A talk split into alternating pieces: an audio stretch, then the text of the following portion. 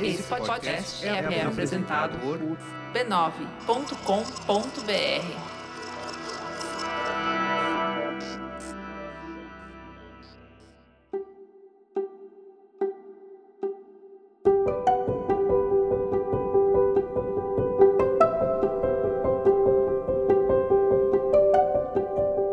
Bem-vinda, bem-vindo ao Autoconsciente.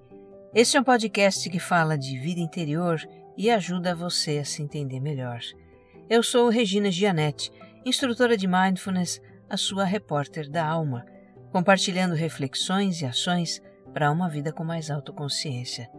A minha intenção é que ao terminar um episódio, você se sinta melhor do que quando começou.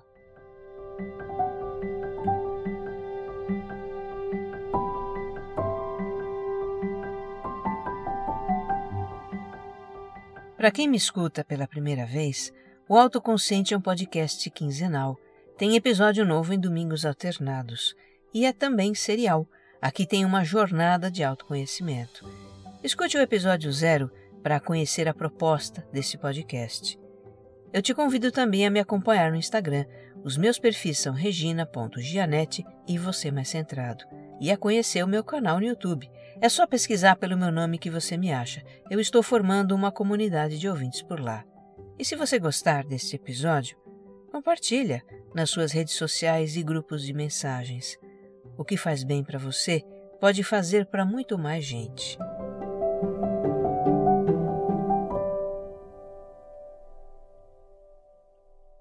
Episódio 116 Frustração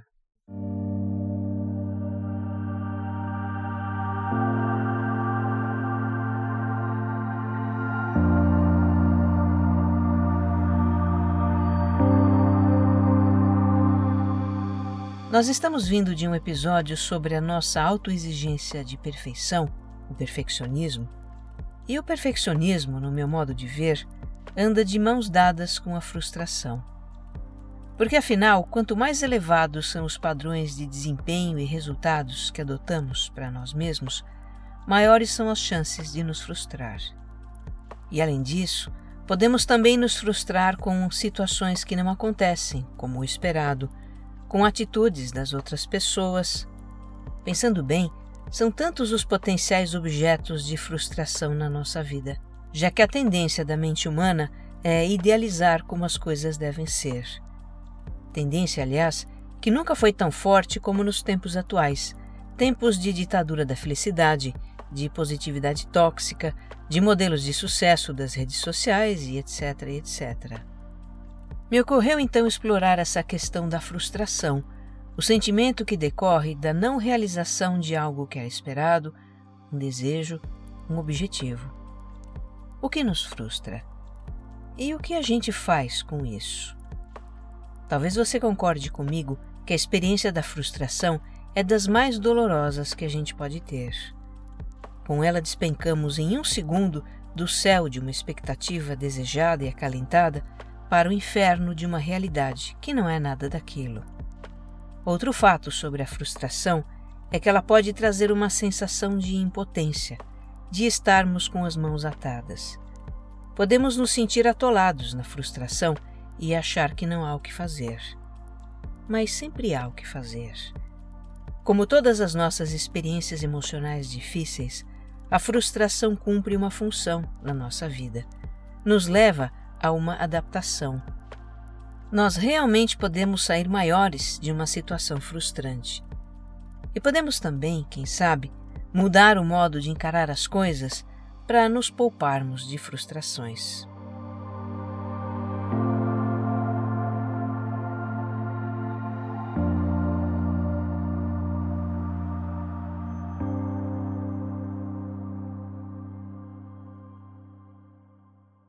Pesquisando sobre frustração, eu achei um artigo muito interessante de uma doutora em psicologia, a americana Andrea Bonior. O link está na descrição do episódio, assim como outras referências. Nesse artigo, ela fala da frustração como que é a camada exterior que envolve um outro sentimento. Ela diz assim: Frustrante é um dos rótulos mais usados para descrever momentos difíceis da vida. E, embora seja útil como ponto de partida para as pessoas explicarem suas experiências emocionais, eu acho que, na maioria das vezes, vale a pena ir mais fundo. É provável que a frustração seja a camada exterior de um outro sentimento.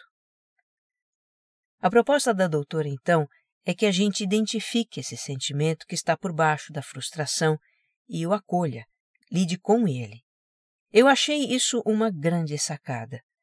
Porque o problema da frustração é que ela é um atoleiro emocional. A gente fica se debatendo nela e ruminando: eu deveria ter feito tal coisa, eu não deveria ter feito tal coisa, por que isso aconteceu? Como Fulano fez isso comigo?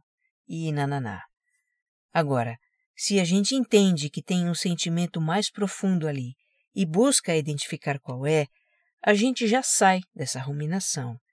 E ao identificar qual é o sentimento, então poderemos lidar com ele. Um sentimento que muito frequentemente está sob a camada da frustração é a raiva. Por exemplo, você está finalizando um projeto do trabalho quando, de repente, a direção da empresa faz mudanças que invalidam tudo que você fez. Isso é muito frustrante e pode haver aí também um sentimento de raiva, que vem com pensamentos do tipo: eles acabaram com o meu projeto, por que me pedem coisas para depois mudar tudo? Ah, isso não está certo. Então, é importante reconhecer essa raiva, se acalmar, dar um tempo. Temos um episódio que fala sobre o que fazer com a raiva, não é? É o 96. Uma vez acalmada a raiva, você pode se motivar para uma ação, porque é isso que a raiva faz. Ela mobiliza. Você pode talvez repensar o seu projeto, modificá-lo e apresentá-lo de novo para a direção da empresa. Outro sentimento que pode estar por baixo da frustração é a tristeza. Imagine que você está ficando com alguém, começa a sentir uma paixão, tudo parece ir bem entre vocês, e um dia você se declara para a pessoa, diz que gostaria de um relacionamento mais sério, mas não é isso que ela quer, e ela cai fora, desaparece. Além de amargamente frustrante, essa é uma situação que traz junto uma tristeza pelo fim da relação. Qual é a melhor resposta para essa tristeza? Reconhecê-la, acolhê-la, confortar-se. No episódio 94, Mudando a relação conosco mesmos, tem uma prática chamada pausa autocompassiva que ajuda muito a confortar a tristeza. Também a ansiedade e o medo podem estar sob o sentimento de frustração, segundo a doutora Bonner. Isso acontece quando algo nos impede de obter as certezas ou respostas que buscamos diante de situações preocupantes. Por exemplo, você se frustra toda vez que consulta o status de uma ação que está movendo na justiça e o processo está na mesma, sem novidades. O que tem por baixo dessa frustração? Ansiedade pelo avanço do processo, talvez também medo por um desfecho desfavorável para você. Outro exemplo. Você se frustra porque não está conseguindo contato com um cliente para marcar a assinatura de um contrato. O que há por baixo dessa frustração? Ansiedade pelo fechamento do contrato. Nesses dois casos, ajudaria bastante fazer algo para baixar a ansiedade. E a propósito, temos episódios sobre isso também. São o 12 e o 13. Me ocorre também que a frustração pode ainda encobrir o ressentimento com alguém. Vamos imaginar que você tenha comprado um presente incrível para um amigo. Não um presente caro, mas um que é a cara do seu amigo. Algo que você tem certeza de que ele vai amar. Então você dá o presente, mas a reação dele é morna. Ele agradece, diz que gostou, mas nem parece que gostou. Ele não vibra com o presente como você esperava. Você se frustra com isso e, sob a camada da frustração, pode haver um ressentimento com o seu amigo por ele não ter valorizado o presente incrível que você lhe deu. Bem, onde há um ressentimento, a atitude que cabe é a do perdão. Episódio 69 sobre perdoar o outro. Então veja, ao reconhecer o que está sob a camada da frustração, entendemos que é com aquele sentimento que, na verdade, precisamos lidar e temos recursos para isso. Então, vamos usá-los. Não precisamos ficar presos no atoleiro da frustração. Outra ideia interessante que eu encontrei sobre o enfrentamento de situações frustrantes vem do professor Luiz Hans, que é doutor em psicologia e autor de livros. Em um vídeo do seu canal no YouTube, ele faz uma crítica à estratégia de aumentar a tolerância à frustração, que é uma ideia muito difundida. Aumentar a tolerância seria a capacidade de aguentar, de resistir à frustração. E o professor diz que, com o passar do tempo, isso não é saudável. Sustentar uma frustração no médio ou longo prazo cria um acúmulo de energia do desejo, o que é tóxico, ele explica. Pode causar desequilíbrios físicos, psíquicos. Um antídoto para a frustração, segundo Luiz Hans, é a flexibilidade. É a capacidade de encontrar alternativas satisfatórias para aquilo que a gente esperava e não aconteceu. Encontrar alternativas seria um segundo passo, depois que a gente lida com o sentimento que está por baixo da frustração. É verdade que é mais simples encontrar alternativas para pequenas frustrações, como o final de semana na praia, que miou por causa de uma frente fria. Mas também frustrações mais importantes, como perder um emprego ou uma grande oportunidade de negócio, podem ser superadas com flexibilidade, com abertura para outras possibilidades, diz o professor Hans. Para pequenas ou grandes frustrações, o processo é o mesmo. Desapegar do que nos frustrou, virar a página, porque é inútil ficar lamentando o que poderia ter acontecido, mas não aconteceu. E aí, pensar em alternativas.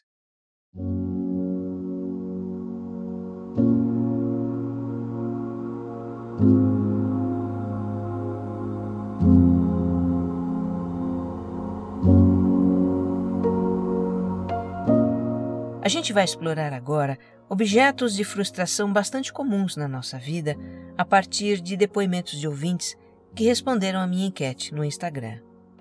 O que mais apareceu nesses depoimentos foi a frustração por situações que não acontecem conforme o esperado. Por exemplo, para o Ricardo e o Mateus, qualquer coisa que fuja ao que eles planejaram gera frustração. O Ricardo diz que só de imaginar seus planos dando errado, ele já sente um aperto no peito, que nomeia como uma sensação de impotência. Para o Mateus, o sentimento que vem junto com a frustração é a raiva. A Márcia faz um planejamento minucioso, cria em sua mente como deve ser cada passo e sua realização. Mas muitas vezes não consegue evitar que as coisas aconteçam de uma forma diferente da que imaginou, e aí ela se frustra. Já a Kellen até procura pensar nas várias possibilidades e caminhos que as situações podem tomar, e ainda assim, muitas vezes, elas têm um desfecho que não havia sido imaginado, o que é frustrante. Pois é, como bem observa Letícia, deparar-se com a falta de controle sobre situações e acontecimentos traz muita frustração para o nosso perfeccionismo. Porque, afinal, é por meio do controle que a gente busca assegurar que tudo vai sair perfeito. Isso também pode levar à frustração conosco mesmos, por não estarmos conseguindo atingir os nossos objetivos. É o que está acontecendo com a Elaine, ela tem uma meta de carreira e traçou um plano para chegar lá. Mas o fato é que as coisas seguem por um caminho totalmente diferente do imaginado. A impressão dela é que está andando para trás e se distanciando cada vez mais do seu objetivo.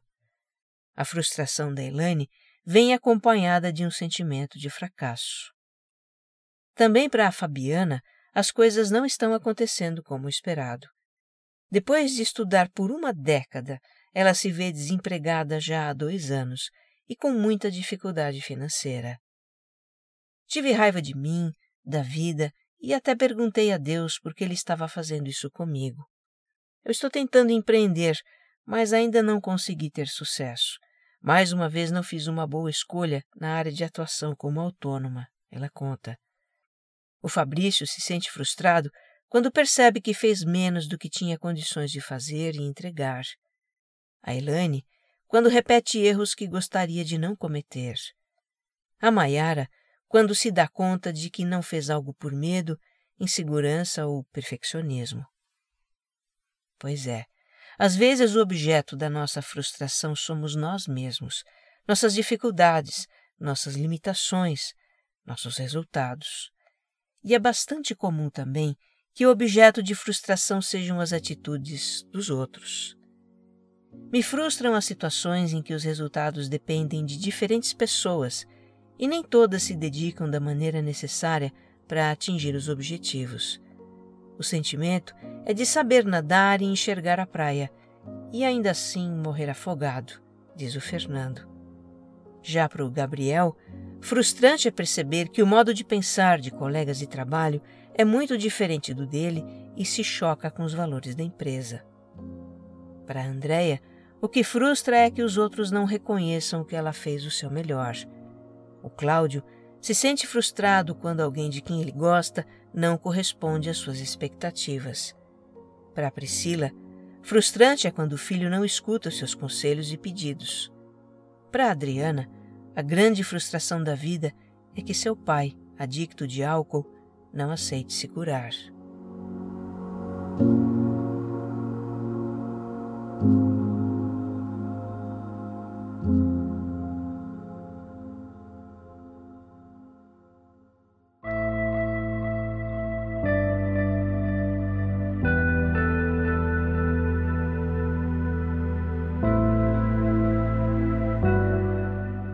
Ouvir esses depoimentos, você percebeu que eles envolvem alguma expectativa?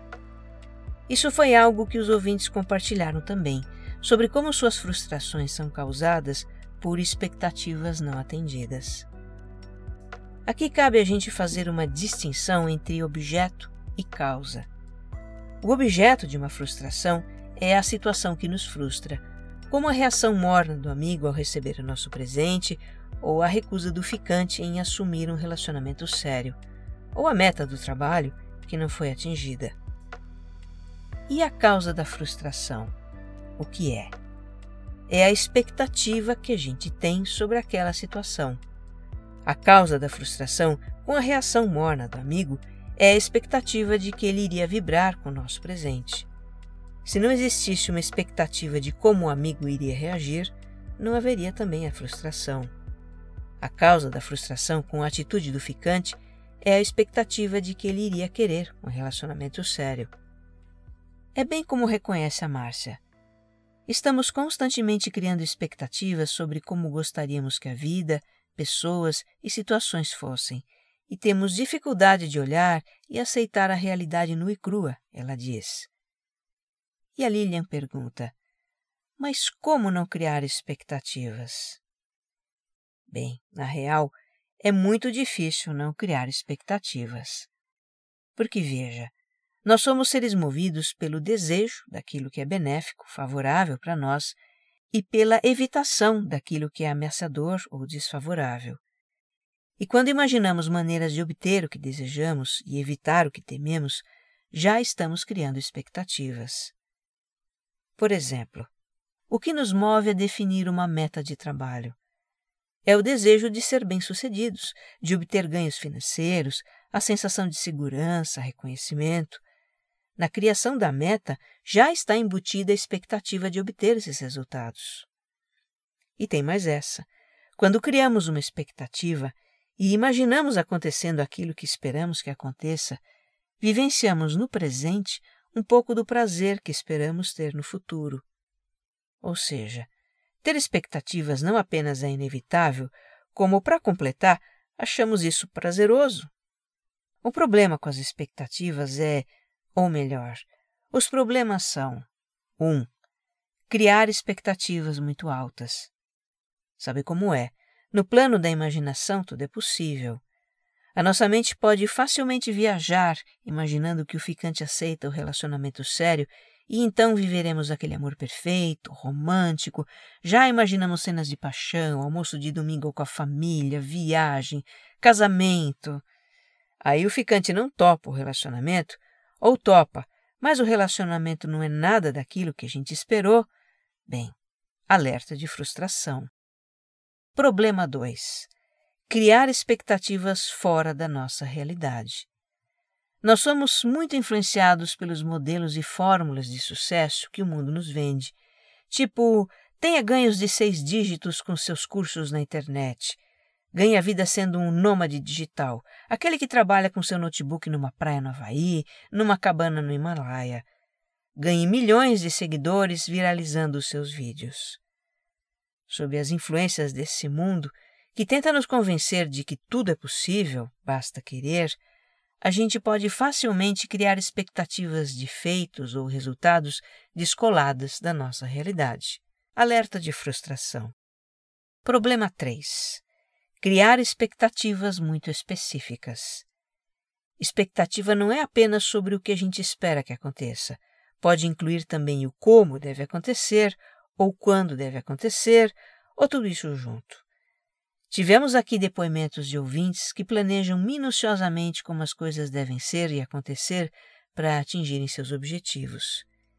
Então, além da expectativa de um resultado final, se criam expectativas também para o andamento do processo. Mas e se as coisas não acontecem exatamente como a gente imaginou? Alerta de frustração. Problema 4. Criar expectativas com relação aos outros. Veja, se podemos nos frustrar com as expectativas que criamos sobre nós mesmos, o que dizer então das que criamos sobre os outros, não é? Esperar que o outro faça isso ou aquilo, ou não faça isso ou aquilo, para nos contentar, para nos atender, é uma cilada. Alerta de frustração aqui também. Pois é, assim são as expectativas. Difícil evitá-las tão fácil nos frustrar por causa delas.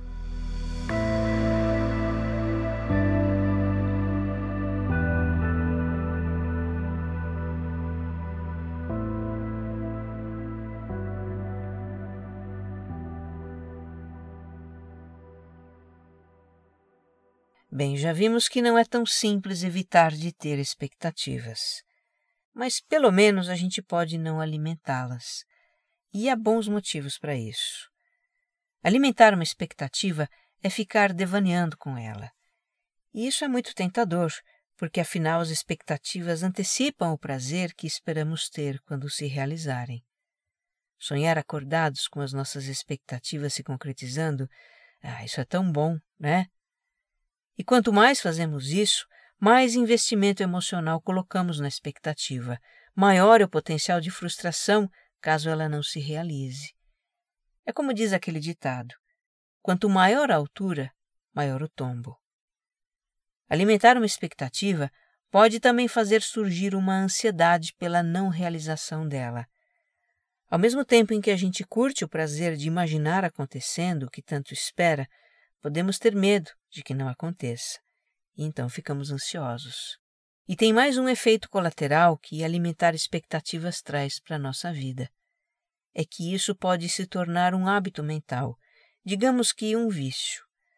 Podemos passar a viver de expectativa em expectativa, sempre ansiando por algo que vai nos fazer felizes no futuro, e enquanto isso, perdemos o contato com o presente, que é onde a vida realmente acontece.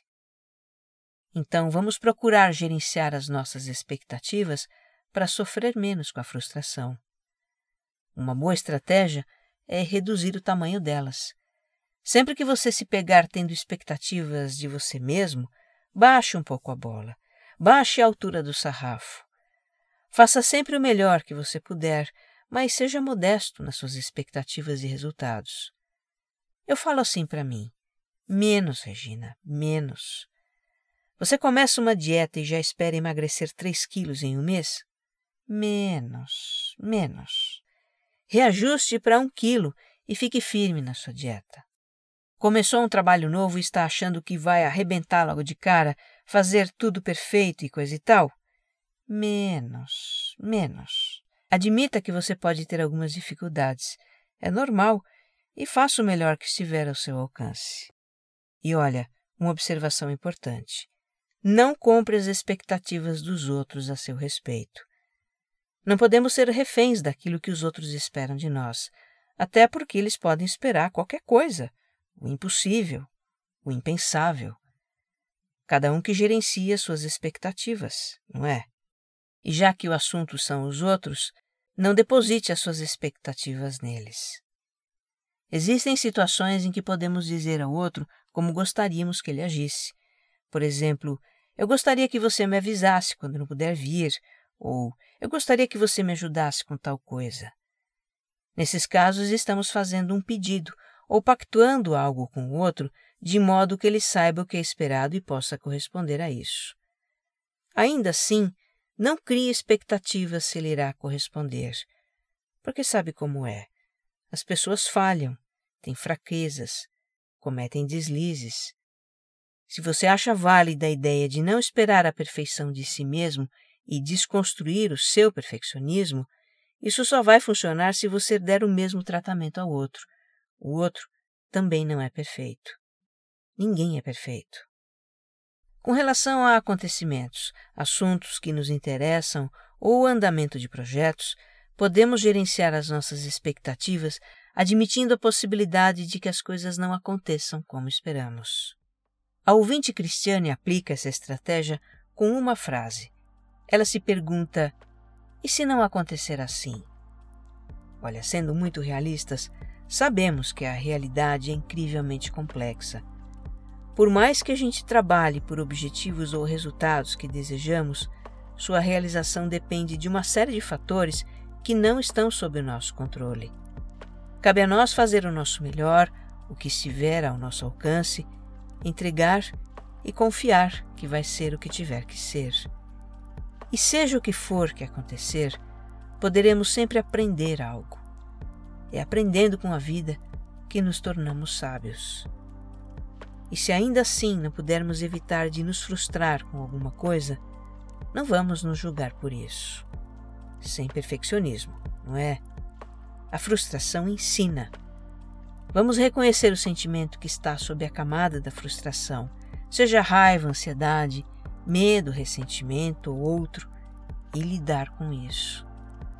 Vamos usar de flexibilidade e buscar alternativas para realizar o que desejamos, ou repensar o que estamos desejando. Olha, você não tem que ser perfeito. Os outros não têm que ser perfeitos a vida não tem que ser perfeita. Compreender isso nos poupa de muita frustração. Viver é a arte do possível. Que você esteja bem. Um abraço.